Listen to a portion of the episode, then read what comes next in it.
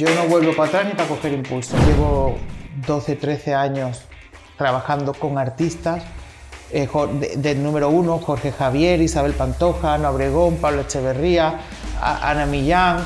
Intentaron hacer ver como que Jorge Javier y yo teníamos algo, me había montado la academia. Cuando llegué a Madrid no tenía trabajo. ¿En ese momento sentiste que fracasaste? Llegué compartiendo piso con un montón de gente, eh, sin poder salir de casa porque no tenía dinero. Escribí a maquilladores que estaban de éxito en ese momento aquí. Mm, ¿Te respondieron a ti? No me tampoco. Entonces yo por eso respondo a todo el mundo, siempre. Y que me lo he pasado muy bien los tres meses que estuvimos grabando Soy Georgina 1. Cristiano Ronaldo también lo has tenido al lado, has, conversado con él. Claro, lo he maquillado. Lo has maquillado con celebridades, Doris Spelling de Beverly Hills, Toya Jackson, hermana de Michael Jackson. Pues, bueno, eso fue impresionante. O sea, yo la estaba viendo y decía, madre mía, parece que estoy viendo a Michael Jackson, o sea... ¿Una primera vez que te gustaría que tuviese una segunda? Una segunda oportunidad de... Todas, ¿no? No sé, no sé, eso no sé, ni idea.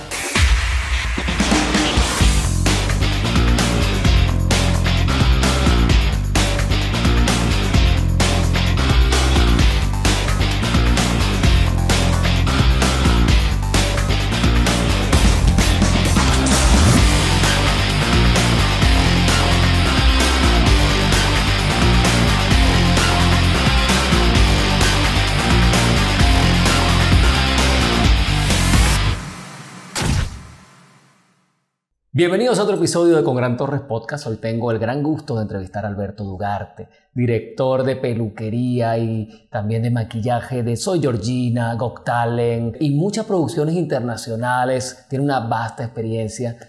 Bienvenido. Gracias por estar en Con Gran Torres Podcast, Alberto. Gracias, grande. El placer es mío de estar aquí contigo, que te interese hablar un ratito conmigo, conocerme un poquito más y que me conozcan más y que es un placer para mí.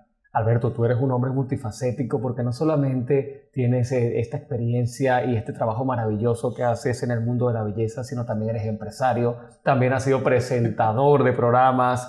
Bueno, cuéntanos un poco de, cómo está en este momento tu carrera que está despegando y, ha despegado y sigue despegando y cada vez llegando a puntos eh, insospechados, ¿no? Pues la verdad es que en mi vida ha sido todo como muy de sorpresa, he ido aceptando todo lo que me ha ido llegando de casualidad. Creo que una de las cosas que, que ha marcado lo que soy ahora es que no aspiraba ni deseaba ni anhelaba ni tenía el deseo de o presentar un programa o ser empresario o estar trabajando con celebrity, sino que solamente disfrutaba de lo que hacía, que era maquillar. Maquillando me he ido abriendo puertas, he ido haciendo lo que me gusta y me ha ido llegando las cosas y disfrutándolas como no tengo esa ansiedad ni ese deseo de llegar a conquistar, de ser, de hacer o de estar, eh, lo que he hecho ha sido disfrutar y pasármelo bien. Entonces no tengo ni frustración, ni ansiedad. Así creo que he conseguido estar eh, en el punto que estoy ahora, que estoy feliz, que estoy, me siento realizado, porque he de reconocer que hay momentos que uno pasa que no se siente tan realizado y feliz. Si quiere después lo comentamos un poco pero en este momento estoy feliz con los negocios que tengo, con las academias de formación, porque es un sueño que tenía el poder enseñar lo que sé, la experiencia que tengo y poder formar a gente en el mundo de la belleza y el maquillaje me parece algo mágico y bonito poder eh, compartir lo que sé yo, lo que saben mis empleados y en el mundo artístico feliz con todas las artistas que hago, con los programas que dirijo no sé, creo que estoy muy bien. Alberto, has tenido la experiencia también de trabajar para HBO, Amazon, Telecinco. ¿En qué más estás, Alberto? O sea, porque ya sabemos muchas cosas de ti, pero, pero hay ciertos trabajos también que has realizado que el gran público no lo sabe y queremos conocer todo tu currículo actualmente.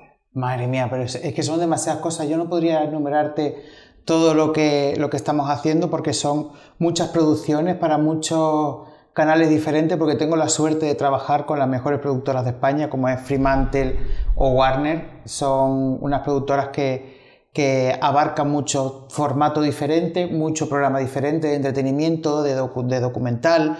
Entonces eso me permite pues encajar en proyectos diferentes que van a diferentes plataformas o canales de televisión. ¿Y Georgina cómo es en la distancia corta? Ah, pues Georgina es maravillosa, es una mujer que es súper sencilla, eh, súper compañera y, y que me lo he pasado muy bien los tres meses que estuvimos grabando Soy Georgina 1, que yo hice la temporada 1, la 2 no la hice yo.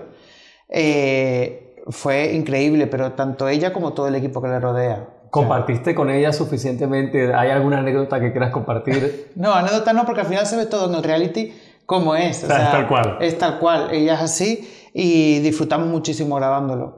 Pero de ella y del equipo que le rodea, porque la verdad es que eh, al final toda la gente que está a tu alrededor habla mucho de, que, de cómo eres tú.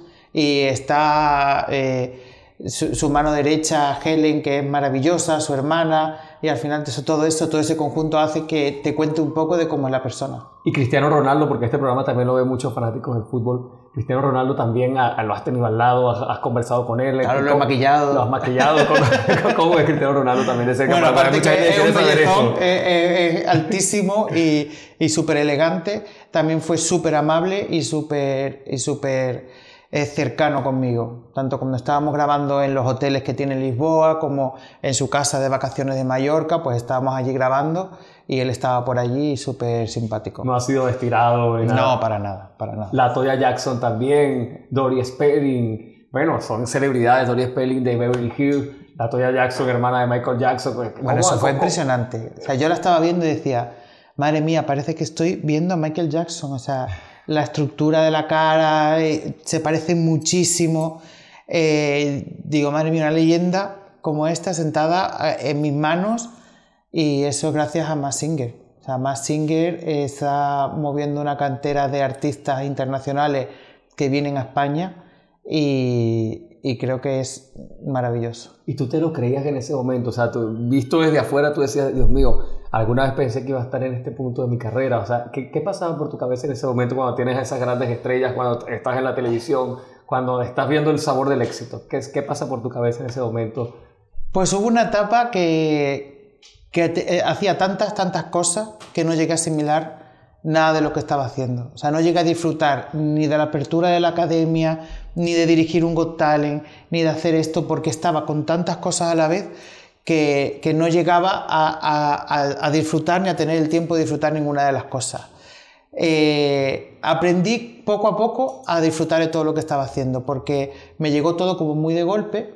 Eh, la academia tiene cinco años, eh, la abrí y entré en, un programa como, como, Sálvame de colaborador, eh, después inmediatamente entré de director en, en, programas de, como Got Talent, fue todo como tan de golpe y tan junto que, que, no estaba ni aquí, ni allí, ni en el otro, ¿sabes? E, era una sensación... No lo asimilabas. Como de, de no asimilarlo de tantas cosas seguidas y, y, ahora a lo largo de cinco años he ido aprendiendo a disfrutar todo eso y, y darme cuenta de decir, wow, eh, eso, es que incluso estoy con mi pareja mm, cambiando de canal y digo, ay, eso, eso, y ese es mío, y este es mío, y este lo hice yo, y este lo diseñé yo, y es como, wow, no era consciente, ahora que me estoy tomando las cosas de otra forma, estoy delegando, que es otra cosa que aprendí a hacer, tengo un equipo de trabajo maravilloso, un equipo que sin ellos no podría hacer todo lo que hago, eh, han salido todos de mi academia de, de, de maquilladores, de peluquero, y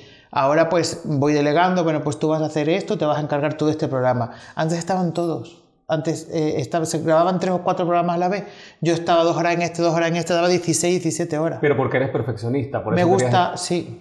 Ahora también lo hago, pero ya estoy como más relajado, estoy disfrutando más todo. Claro, porque estás expandiéndote, creciendo y no puedes estar en todas partes. Y no puedes estar es humanamente imposible. Sí, aquí empecé con una academia con cuatro empleados en Cuesta San Vicente, aquí en Madrid y estamos abriendo la cuarta academia eh, y son 26 empleados ya, fijos, más todos los que trabajan en programas de televisión. Y la gente que quiere inscribirse en la academia, estas personas que están viendo y están a lo mejor en Madrid y dicen, oye, quiero aprender a maquillar, a caracterizar, ¿cómo, cómo, cómo es el proceso? ¿Hay un proceso de admisión eh, en donde pueden inscribirse más o menos? O sea, el, el, proceso de admisión es simplemente hasta que estén las plazas llenas. O sea, no pedimos ni estudios previos, ni experiencia, ni nada. Simplemente ganas y ganas de ser maquillador o ser peluquero y amar la profesión. Es lo único que pedimos. Ni experiencia, ni que seas bueno, ni que seas malo, ni una prueba de acceso, no, porque al final yo eh, el, curso lo sinteticé en tres meses para que sea práctico y salgan de aquí súper formados. Todos los días practican porque creo que el maquillaje es práctica, práctica, práctica. Nada sirve que yo te cuente y no lo practiques. Y entonces... Eh, eso que, que no hay acceso. O sea, puede entrar todo el mundo que tenga ganas, hasta menores de edad con permiso de los padres. Tenemos niñas y niños que vienen con 8, 9, 10 años a su extraescolar aquí a maquillar. Y a veces son hasta mejores y con más ganas que los adultos. O sea, una cosa que digo, madre mía, los niños de hoy me llegan a poner a mí con 9 años a maquillar, ¿dónde estaría ahora? Si empiezo con 9, empecé tarde, mm, tarde, bueno, entre comillas, con 19 años. Dices que no asimilabas al principio de ese éxito, pero hoy por hoy lo celebras. O sea, es decir, cuando logras un paso importante en tu carrera, vas y de pronto haces alguna, algún ritual de celebración con tus amigos, con tu pareja, o sea, celebras el éxito. agradezco el éxito. Soy más de agradecer que de celebrar. Celebrar es, sí, pero tampoco siento que tenga que, celebrar eh, el éxito, simplemente lo agradezco. Agradezco donde estoy, agradezco la gente que me acompaña, agradezco a la gente que me apoya todos los días y, agradezco poder vivir de, lo, que me gusta, que no sabía que me gustaba y lo fui descubriendo por el camino. ¿Y cómo descubriste eso en el camino? O sea, ¿en qué momento tú dijiste me quiero dedicar a... a palos porque lo que te comentaba, que como yo, yo cuando empecé a maquillar, la pregunta de mi padre fue, eh, pero ¿y de qué vas a vivir? Mi padre odontólogo, militar, educación. ¿Y militar? Sí, educación venezolana. No, mi padre también era militar, entonces, por eso. Y venezolano. también. Súper estricto. Eh, claro, un hijo maquillador, odontólogo también. ¿Qué, eso, ¿Y eso qué es? ¿De qué va a vivir? ¿De, de dos bodas al año? ¿Qué, qué hace? Entonces, claro yo tuve que, que, que, que, hasta yo dudé, dije, es verdad, ¿qué hago? Entonces yo digo, bueno, pues voy a ser completo. Entonces estudié maquillaje, estudié peluquería, estudié diseño de moda, protocolo, escaparatismo, todo lo que se, imaginaba que pudiese funcionar. ¿Y él, eh, cómo fue esa relación, digamos, cuando fuiste eh, creciendo con, eh, en tu carrera? ¿Cómo fue esa relación con él que me dice que al principio no aceptaba que tú te dedicases al mundo de la, de la belleza. ¿En qué punto entiendo que él al final cambió su visión y ahora es uno de tus principales fans? ¿Cómo fue ese camino? Sí, pues yo creo que eso es, eso es, a mí me toca remontar un poco más a, la infancia. Fui yo eh, el primero que por no aceptarme, que eso creo que es una cosa fundamental en la vida de la, de la, gente, que mucha gente vive una vida que no quiere vivir porque no se acepta en, mucho, en muchos aspectos, no tiene por qué solamente sexual. En mi caso, era eh, sexual, era, mi educación no me permitía que me gustara una persona del mismo sexo, entonces yo esa parte ni se me pasaba por la cabeza. Yo hasta los 19 años que salí de Galicia, que ahí en Galicia también era un pueblo, era Orense, Xinzo de Limia, eh, mi pueblo, un pueblo mm, que el gay era el peluquero del pueblo con las mechas de colores y y señalado. Cosa sí, que, un estereotipo. Un estereotipo. Y yo decía, yo no quiero, yo no quiero, aunque parezca mentira, soy tímido, entonces yo no quiero ser el centro de atención de nada, yo no quiero ser el protagonista de nada que no tenga que ser. Y, y yo anulé toda esa parte hasta los 19 años que decidimos irnos a vivir a Tenerife, a Canarias.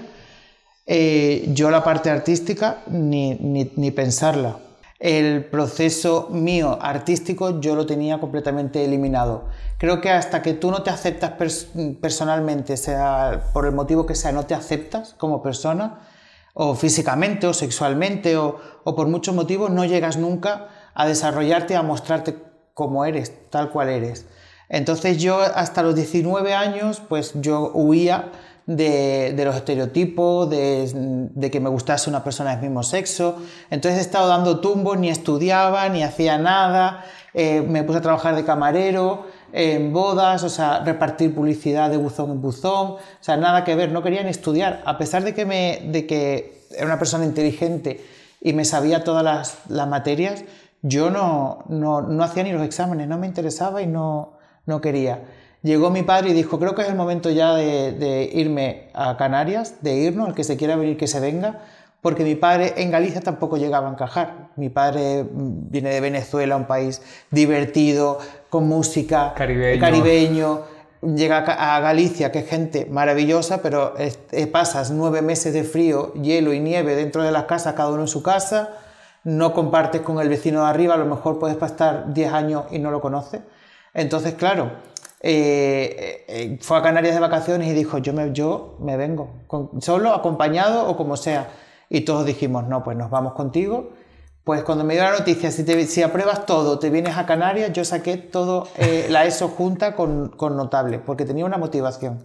Llegué a Canarias, descubrí que con compañeros de trabajo que ser homosexual no era nada grave y ahora lo cuento porque con mis giras de masterclass me doy cuenta de que voy a muchos pueblos, voy a Granada, voy a, Jaén, voy a Santiago de Compostela y veo chicos de 15, 16 años que vienen a la masterclass que lo están pasando realmente mal por no ser aceptados o con bullying o con problemas y creo que eso ya en este momento no debería existir.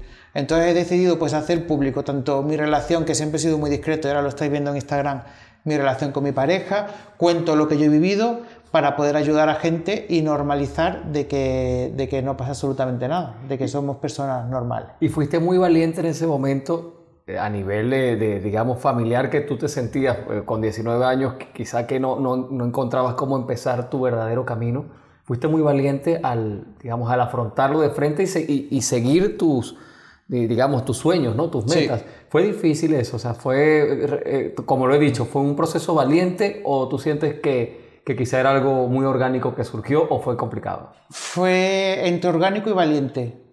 O sea, dejé de luchar contra lo que sentía dejé que fluyera natural sin esconderme y siendo yo. Porque el estar escondiéndose al final lleva mentira, la mentira lleva negatividad, negatividad lleva a cerrar puertas, a cerrar canales, a cerrar oportunidades.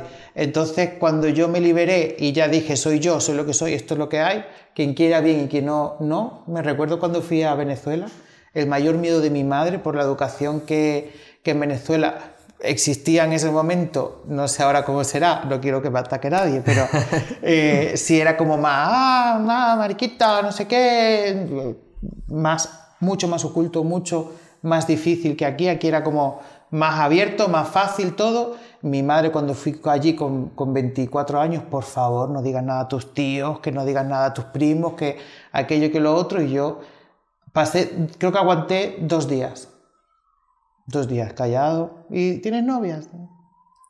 ¿Y tienes? Sí. Y ya en una comida familiar me levanté y dije, mira, señor, esto es lo que hay.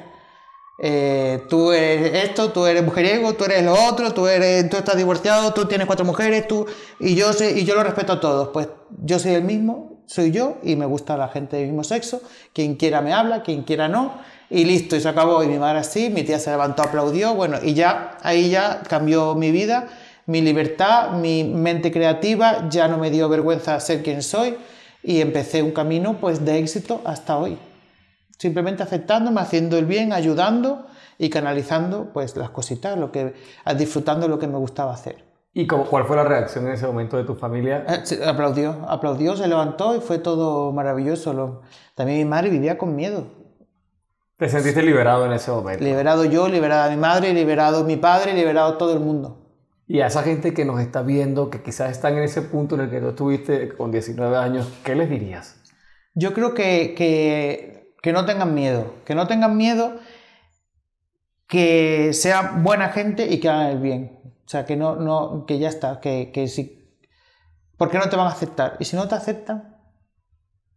Es problema de que no lo acepten. Es problema, yo, por ejemplo, no culpo a nadie de mi familia que no me aceptara porque yo no puedo culpar a alguien que tuvo una educación que no es la que tuve yo, ni es la que tiene la generación de ahora. Yo culpo, por ejemplo, a niños de ahora que hacen bullying a otro niño cuando tienen toda la, información que tienen, ven todo lo que ven aquí en España. En España, mm, de, todas las series hay parejas homosexuales, hay lesbianas, hay rollos ahí que, antes no, esto no existía. Entonces yo ya no culpo, yo vi que entrevistaste a Boris. Sí, sí. Boris fue uno de los pioneros aquí en, mostrarse cómo era. Y, soy yo y aquí estoy, me pongo falda y me visto y salgo y grito y algo. Y, eso, a él no lo entendía la gente cuando salía en televisión. Pero hoy por hoy lo Y hoy por hoy es un referente, un número uno y es una persona... Y lo adoran. Y lo adoran y lo aman. Entonces creo que que gente como Boris abrió ese camino a que hoy en día esté aceptado en todos lados. Entonces yo ahora mismo, en este momento, gente joven que maltrate, que eh, incite al odio y estas cosas no las entiendo. Que cada uno haga lo que, lo que quiere y que sea libre. Alberto, y cuando, o sea, ¿cuál fue la génesis de tu sentir que querías dedicarte al mundo de la belleza? O sea, ¿hubo un evento, hubo algo? ¿Recuerdas ese, ese instante en el que dijiste, esto es lo que, lo que yo quiero hacer? Mm, mira, mi madre desde pequeño me vio a mí con arte. Entonces mi madre sí verdad que me metía en clase de pintura, de dibujo, de alfarería. Mi, o sea, mi hermano iba a fútbol, a tenis, a música y yo iba a pintura, alfarería, o sea, todo lo contrario. Mi madre sí fue muy inteligente en eso, en saber ver y potenciar lo que cada uno le gustaba. No, no que, que, pues los dos a música porque la música es buena, sí, pero es que a mí no me, yo no soy bueno para la música. Entonces, mi madre sí vio, a este niño le gusta pintar y está todo el día haciendo cositas con los papeles. Pues este se va a pintura y a alfarería y este le gusta dar patadas, pues para el, fútbol. Entonces creo que nos potenció mucho en eso y nos apoyó mucho. Después eh, me decía, a ver, sécame el pelo. Y me ponía, trabaja la raíz, a esto. Entonces mi madre siempre vio como mucho arte en mí en eso. Yo, yo lo capé todo y a los 19 años, 20 años, cuando ya me acepté, dije, pues voy a estudiar peluquería. Voy a estudiar peluquería y me da igual a quien le guste y a quien no. Voy a hacerlo y punto. Estudié peluquería y empecé ahí a estudiar todo el mundo de la belleza y me fueron cayendo las oportunidades. Iba trabajando, demostrando que servía y las oportunidades llegan con trabajo y esfuerzo. Si yo me hubiese quedado en mi casa no hubiese llegado nada. Y es verdad que el punto de, de, de romper un antes y un después, de tener más éxito, fue el desamor. Sí. Cuenta esa historia que la hemos hablado detrás de cabra y me pareció maravillosa. llegas a Canarias, Llego a Canarias, estudio maquillaje, gano, estudio diseño de moda, gano jóvenes diseñadores la primera edición que era con materiales reciclados. Eh, eso me hacen unas entrevistas en televisión, me llevan a un plató, el plató me conocen, eh, me da la oportunidad porque la persona que todo pasa por algo, lo que te digo que las, que las cosas llegan, estando allí, pues el que hacía la parte de, desfiles de, de comentar, el comentarista de esa parte, no apareció, hazlo tú, pero yo no sé, tú lo haces, me pusieron allí ante la cámara, lo hice, gusté y me quedé dos años y pico, tres años en ese, en ese programa, haciendo desfiles, eh, creando mm, las nuevas tendencias de looks de ropa, de maquillaje, de peluquería con modelos reales. Tu primera probadita del éxito fue esa. Sí, mi primera eh, era un canal muy chiquitito, se llamaba El Día Televisión. Después lo cogió otro canal que era Mírame Televisión con Manuel Artiles. Ahí me dieron ya como más protagonismo más espacio, un plató con los modelos en plató y también televisión canaria. Entonces empecé a, probar pues un poco mm, todo lo que era la televisión, ser un poco más mediático, en Canarias me conocía todo el mundo y, hacía un programa en directo, que no es lo mismo que grabado, en directo de mm, lo que dice, dice, se queda, y, listo y, y te confiese. Entonces, nada, hice mis pinitos ahí, iba muy bien, era en directo y mi pareja estaba en casa y, aprovechaba los directos para estar acompañado. en uno de los directos salí antes, llegué a casa, me encontré el pastel y dije yo esto no lo quiero y no me quiero quedar aquí. Y al siguiente programa, la siguiente semana en directo, me despedí de todo el mundo. Así, sin, o sea, de... De, locura. ¿Lo dejaste todo? Todo. Mm. Mi casa que tenía un piso en el centro de Santa Cruz de Tenerife maravilloso, era jurado y, director artístico de concursos de belleza como Miss Tenerife, Miss Norte y esas cosas.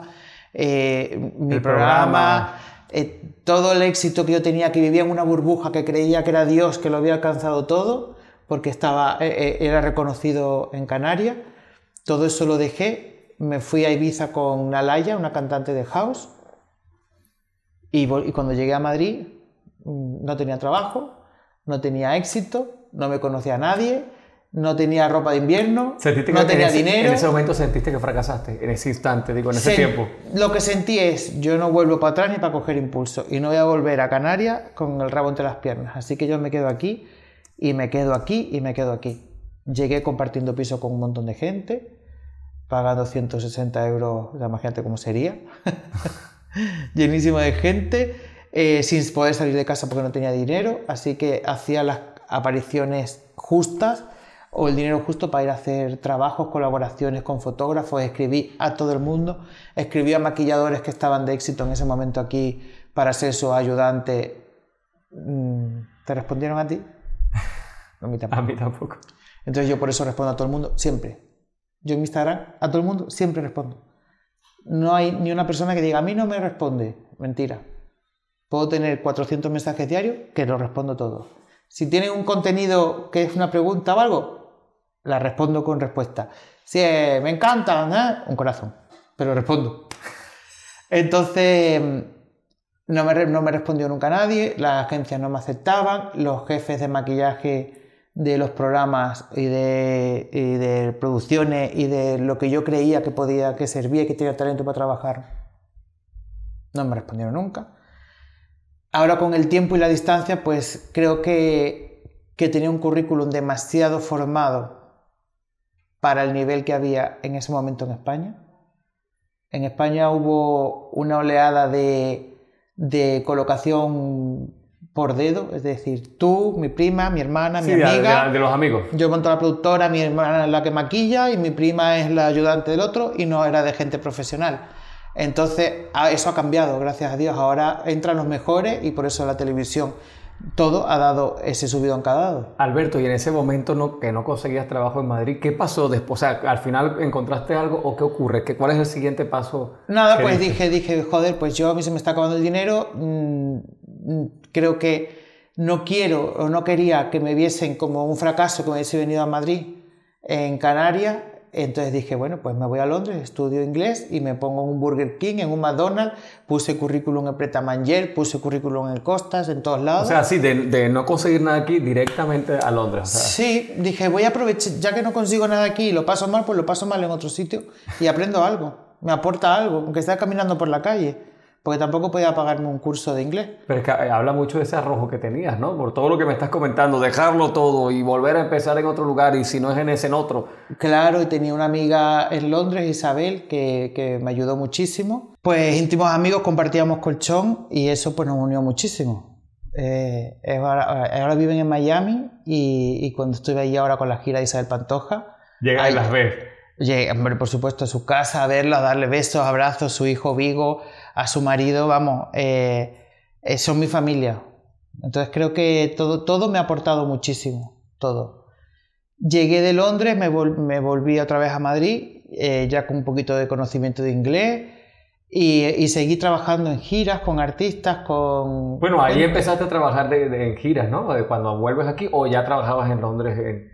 En Londres no, en Londres me, cuando puse, al final no llegué a trabajar en McDonald's ni nada de eso, porque puse en Facebook que estaba en Londres, me escribió un fotógrafo de moda y empecé a trabajar con ellos allí y... Se me abrieron las puertas. Se me abrieron las puertas y, y después también me, puse a estudiar inglés, el tiempo que estuve allí aprovechando a estudiar inglés porque encontré una academia que eh, en Victoria Station que eran las prácticas de la gente que quería ser profesora de inglés con españoles. Entonces, las prácticas de esa gente reales eh, te ponías en una lista y te aceptaban.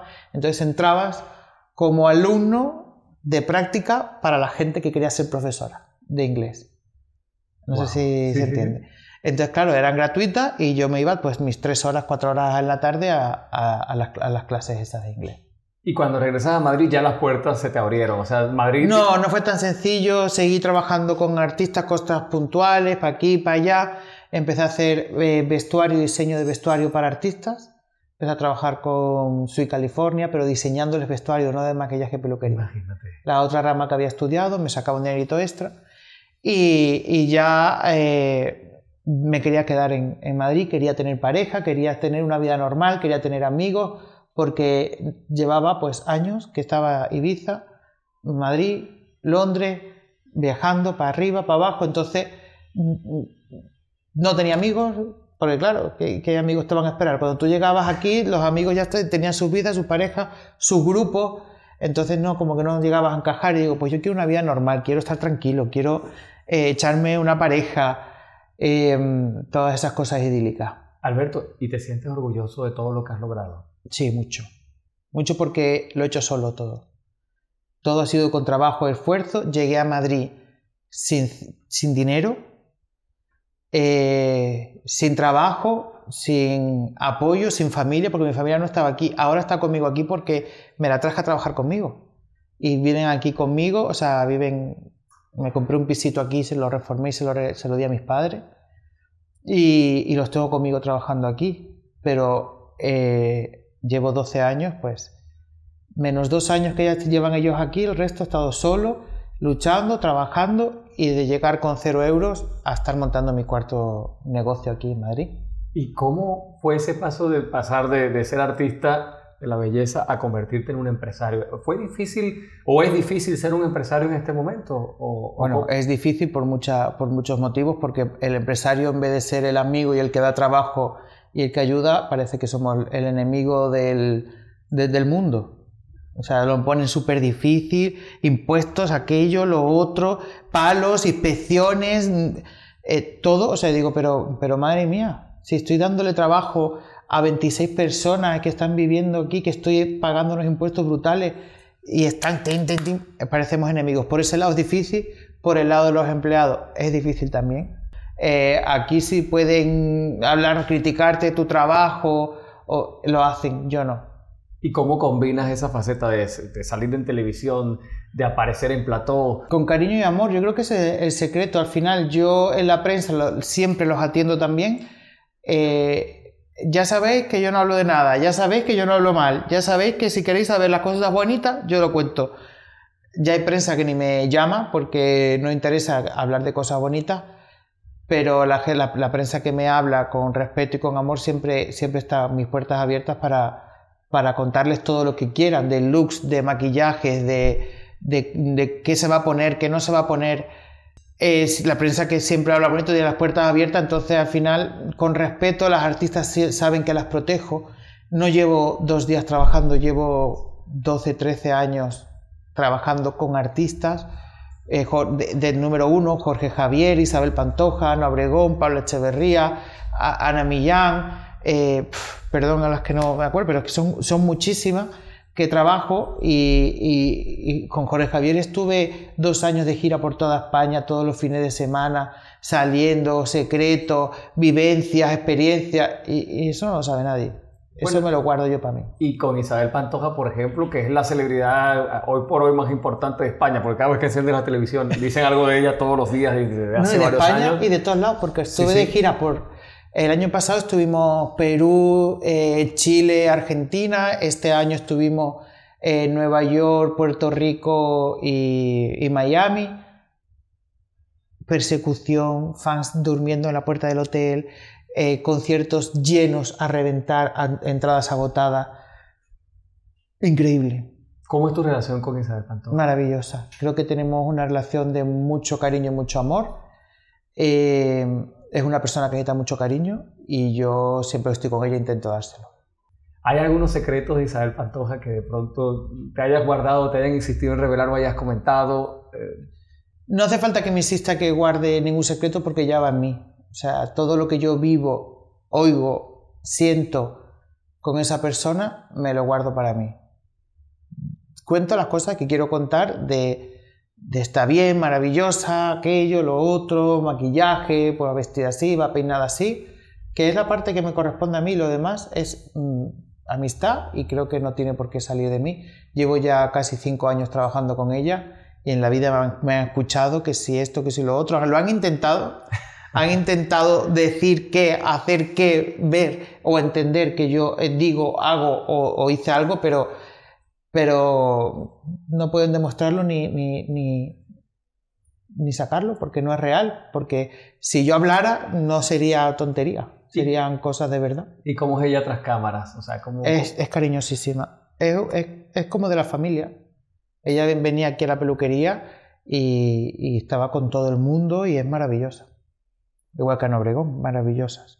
De acuerdo, Alberto. Y esa relación tan estrecha que tienes con, tus artistas, esa amistad tan, tan bonita que, nos comentas que has desarrollado con ellos, ¿alguna vez se ha prestado para que la prensa rosa inventase que había alguna, algún tipo de relación de otra naturaleza? Por ejemplo, con, Jorge Javier mismamente, ¿puede ser? Pues sí, eh, intentaron hacer ver como que Jorge Javier y yo teníamos algo, me había montado la academia, porque justamente coincidió la época donde Jorge Javier rompió con su pareja yo rompí con mi pareja, estábamos de gira por toda España todos los fines de semana juntos, historias aquí, historias allí, monto mi academia en esa época también. Entonces, claro, dio pie a, los rumores, pero que no tuvieron trascendencia ninguna porque ni caso, ni caso por una parte ni caso por la otra y, se quedaron allí. Me hace gracia porque ojalá me hubiese montado la academia, me hubiese sido más fácil, pero No, creo que, creo que todo llega cuando tiene que llegar y, y la academia llegó en un momento que tenía que llegar, el Got Talent llegó cuando tenía que llegar, todo ha llegado en el momento que tenía que llegar y creo que, que, que, así, que así es como tiene que ser. Cuando uno está preparado para las cosas, llega. De acuerdo, Alberto, te voy a hacer una serie de preguntas con respuestas cortas. ¿Estás está listo ya? Venga, lánzamela. Un libro. Te voy a decir más bien un escritor, Cipri Quintas. ¿Por qué? Porque eh, tiene, es sabio, me gusta la energía que tiene y lo que transmite. Me encanta eso. ¿Una primera vez que te gustaría que tuviese una segunda? Una Eh, segunda oportunidad. digo. uy, no sé, eso, todas, ¿no? Lo estoy poniendo ahí aprieto. no sé, no sé, eso no sé, ni idea. Un recuerdo. Mi infancia, que fue muy feliz y muy bonita. Un nunca lo volveré a hacer. Eh, nada, todo lo volvería a hacer porque los aciertos, los errores, todo, todo ha sido. eh, soy fruto de lo que soy, entonces todo lo volvería a hacer, tal cual. Algo en lo que, una reincidencia, o algo o alguien en lo que reincidirías, o una situación en la que reincidirías. Mm, no, si no, si no, si no surgió cuando tenía que surgir, no, no, no lo volvería a intentar. Ya sea en trabajo, pareja, amigo, si no surgió, no pasó lo que tenía que pasar, o ya, que pase. Siguiente. ¿Una película? El diario de Noah. Soy muy romántico.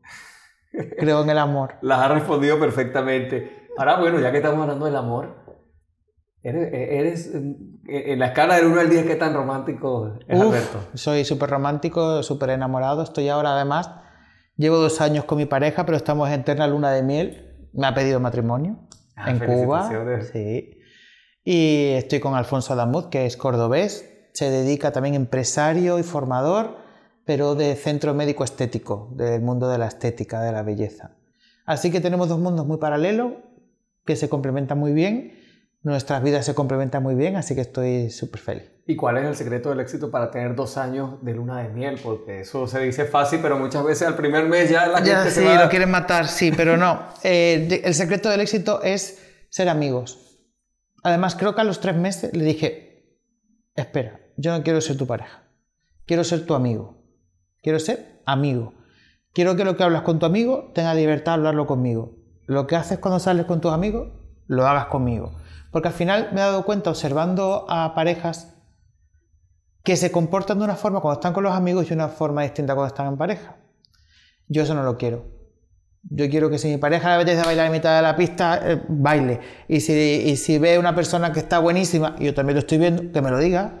Es claro, yo no soy ciego, sé que lo estás pensando. Dímelo, lo compartimos, nos diga, mira, qué espectáculo. Entonces creo, quiero que sea mi amigo. Y, y es el secreto. A los tres meses tuvimos esa conversación y dijo, es verdad. Es Y que, mejoró aún más de lo que estaba la ya- es que ya no, no, es que es perfecta, porque somos amigos, nos contamos todo, eh, eh, hacemos todo juntos, nos vamos de fiesta y lo pasamos bien, hacemos lo que nos apetece hacer, así que es maravilloso, somos una pareja de amor, mucho amor y mucha amistad.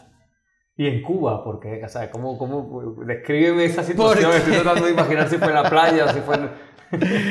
Pues mira, en Cuba porque quería un sitio especial. Quería un sitio especial, llevaba tiempo con ganas, llevaba el anillo este que llevo puesto, llevaba con él dando vueltas, dando vueltas y dijo, bueno, como yo regalé por nuestro aniversario el viaje a Cuba de un año, eh, dijo, pues Cuba. Entonces estuvo esperando como el momento ideal y dijo, en el centro de Cuba, que era súper mágico, aquí es perfecto, eso me lo contó después. Pero dijo, no, mejor voy a esperar en la playa, en Varadero, con la puesta de sol. Y cuando llegamos a Varadero se llevó un chasco porque era un poquito, era un poquito como venidor. Era como muchas hamacas, lleno de gente. Y dijo, tuve que haberlo hecho en otro sitio y no sé qué. Y yo lo veía a él como enfadado. Yo lo veía. ¿Qué le pasa? Estamos en un sitio paradisiaco, precioso. ¿Qué le pasa? ¿Qué le pasa? Y yo lo veía como incómodo. Y, y nada, llegó la puesta de sol y dije, vamos a ver la puesta del sol, porque además fui yo. En una roca, venga, vamos. Y él llevaba el anillo en el bañador todo el día esperando el momento que no encontraba el momento. Y en el bañador, como que tanto peligro de meterse Claro, y- un anillo, claro, tan bonito. claro, entonces, eh, nada, la puesta de sol, de, eh, yo hago una historia. Y, y él iba a pedirme. Y dice, suelta el móvil, no sé qué. Y digo, uy, qué cosa más rara. Y se enfadó. Digo, ah, no, no, vámonos de aquí, vámonos.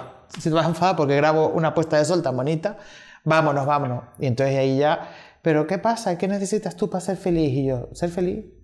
Ya está, yo solo quiero ser feliz, no quiero nada más. Ser feliz. le respondes tú. Sí. ¿Y qué necesitas? Nada. Ser feliz. Y ya sacó el anillo. Y lloramos en la arena y fue súper bonito.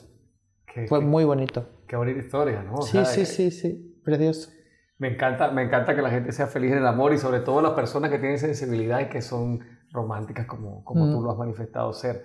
Alberto, y cuéntame de, estos, de estas estrellas, de estos artistas, alguno en particular que, con el que te haya sentido quizá emocionado, intimidado, que haya sido como wow, y, y alguna anécdota graciosa que haya pasado. Yo creo que la que más me emocioné, porque fui muy fan de niño, era Mel B de las Spice Girls. Los demás es que yo trato a los artistas, para mí son lienzos en blanco, son caras, o sea, me da igual. Yo lo que veo es una cara donde voy a arreglar esta nariz, voy a abrir este ojo, voy a levantar esto. No veo, voy a hacer a no sé quién, no. Yo veo mi cuadro que voy a pintar. Entonces, no, no, como que no. A lo mejor si yo analizara y dijera, voy a hacer a no sé quién y, y me centrara en no sé quién, a ver cómo se maquilla, a ver qué suele hacerse, a lo mejor me pongo nervioso, porque estaría intentando eh, cubrir las expectativas que creo que puede tener esa persona. Pero no, yo llego sin ningún tipo de idea ni de concepto, llego, veo mi cara, ese es mi lienzo, lo diseño, lo hago lo mejor que sé y, que, y, a ver que disfrute el resultado. Entonces, eh, creo que, que- que no llego nervioso nunca, pero con Melvi, como dormía con ella, mi cuarto estaba forrado, eh, me vestía de militar como se vestía ella. Entonces, claro, eh, fue eh. Pero de fue- militar con la ropa de, de tu padre, pues. Sí y, y- sí, y con la que me prestaban por ahí. Entonces, claro, eh, dije, madre mía, mm, es un sueño tenerla aquí. Alberto, y tener, a- digamos, la oportunidad de, de- de cada día regalar sonrisas, porque cuando una mujer o un hombre salen eh, con su imagen mejor, eso da alegría. Eh, tú has dicho que te encanta hacer feliz a la gente, Sí. pero ha habido momentos en el que has, has sentido la oscuridad en tu vida personal y has tenido que salir con una sonrisa, regalar alegría. ¿Ha pasado eso? No. En tu, en tu carrera o en, en algún punto en el que, bueno, no, no siempre estamos eh, con el mismo humor, ¿no? Pero ¿cómo, cómo llevas eso? Pues no, porque lo que te decía antes, eh, estoy muy agradecido hasta de los momentos malos porque me han enseñado la hora, he disfrutado todas las etapas, no he sentido, aunque yo te cuento ahora todas estas etapas así, no he sentido frustración en ninguna de ellas, sino un proceso. Y, en este momento de mi vida que estoy, creo que no tengo, eh, tengo, o sea, no puedo permitirme, o sería muy egoísta, estar mal o sentirme mal cuando estoy mm, feliz, he cumplido mi sueño, sigo cumpliendo sueños, tengo una pareja maravillosa, tengo mis padres bien, tengo salud, entonces no puedo permitirme estar mal. No, cuando siento, ay, que estoy, digo, no, pero ¿cómo vas a estar mal? No, no, no. Borrado y me auto sano al momento. Creo que no, no, no me permito estar mal porque creo que no es justo. Alberto, tú te has criado en España, pero tus padres son de España y de Venezuela, es decir, tu padre es venezolano y tu madre española. ¿Cómo llevan las dos culturas y qué sientes por Venezuela el día de hoy? ¿Qué te parece la situación que está ocurriendo, la lamentable situación en este momento? ¿Qué opinión te merece todo, todo eso y cómo llevas las dos culturas? Pues me he criado con las dos culturas siempre. En mi casa eh, desayunábamos arepa, eh, comíamos cachapa, pabellón criollo, música venezolana, Simón Díaz. Mi padre es músico también de hobby, música venezolana 24 horas. Eh, mi madre se crió desde los 7 años allí, entonces yo he estado como con las dos culturas. En casa tenía mucha cultura venezolana y en la calle pues la española. Eso yo, me ha hecho ser quien soy ahora y soy con una mente muy abierta, sin miedo al fracaso, porque con mis padres aprendí que pues empezamos de nuevo en Orense, pues de nuevo en Orense, empezamos de nuevo en Tenerife, pues en Tenerife, y no pasa absolutamente nada si la familia está unida. ¿No has vuelto a Venezuela? Eh, cuando tenía 24 años, hace mucho tiempo. Claro, por la situación prefieres ahora mismo no... Bueno, intenté volver hace el, el mes pasado, pero me dio pánico porque yo no tenía el pasaporte. Claro, como yo nací allí, tengo que, tener, tengo que entrar y salir con el pasaporte venezolano. Yo lo tengo caducado y me daba pánico que me dejaran encerrado allí. Sí. Así que se fueron mis, mis padres y han disfrutado muchísimo allí, estuvieron con la familia y viendo todas sus cositas y, y bien, yo tengo muchas ganas de volver y tengo muchas ganas de que mi pareja conozca eso porque he, he recorrido el mundo y creo que uno de los sitios más bonitos sigue siendo Venezuela. Alberto, ha sido una entrevista fantástica, maravillosa. Qué Nos hemos bueno. paseado por tu vida, por momentos eh, alegres, momentos felices, momentos nostálgicos. Gracias por esta entrevista. Gracias. Ha sido un verdadero Muchísimas honor gracias. para mí. Y para mí. Y me gustaría que eh, te despidieses de esta entrevista con una reflexión para toda la gente que, que te sigue o la gente que te esté conociendo en este momento y que les digas lo que, lo que quieras compartir.